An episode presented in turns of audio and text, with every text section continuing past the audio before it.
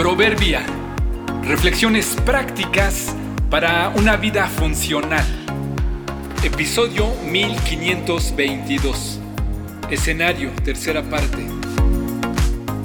Solo en relación con otros crecemos y mejoramos como personas.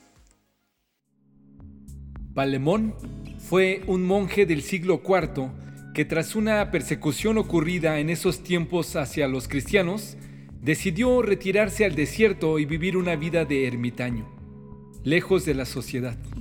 Argumentaba que esta era la única forma de, en verdad, honrar a Dios y abstenerse de pecar. Vivió por mucho tiempo alejado de todo y de todos. Pasaba largas temporadas en ayuno, oración y penitencias con el propósito de vencer las tentaciones de la carne. Por mucho tiempo nadie sabía dónde vivía hasta que otro monje llamado Pacomio lo encontró y lo convenció de permitirle ser su discípulo. La historia cuenta que Palemón le enseñaba a Pacomio sobre la santidad y la vida recta. Pacomio vivió con él por un tiempo hasta que comprendió que ese estilo de vida, aunque verdaderamente difícil por la austeridad y la soledad que implicaba, era relativamente fácil para la santidad pues no implicaba ninguna clase de relación e interacción social. Pacomio entendió que la santidad solo se desarrolla en interacción con otros.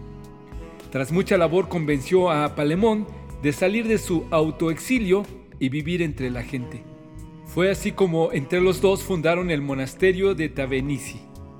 Quizá un monasterio no sea el mejor lugar para ser parte de la sociedad, pero al menos según Pacomio, era una posibilidad más real de crecer en santidad. Vivir en soledad o aislado definitivamente podría ser la mejor manera de no tener conflictos con nadie. Así no tendrás diferencias ni desacuerdos, pero estar aislado no garantiza que en tu soledad no peques. Vivir en compañía, andar en el escenario de la vida normal, irremediablemente hace que seas visto, obliga a que te encuentres con otros y tengas roces. Caminar con y entre otros hará que tropieces y hagas tropezar. Ser parte de una familia, de un equipo, de una sociedad, es una bendición y un reto. Pero es la manera que Dios ideó para soportarnos, descubrirnos y crecer.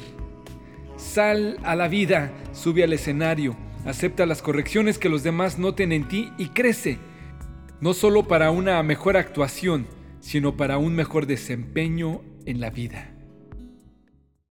Sean siempre humildes y amables, sean pacientes unos con otros y tolérense las faltas por amor. Efesios 4:2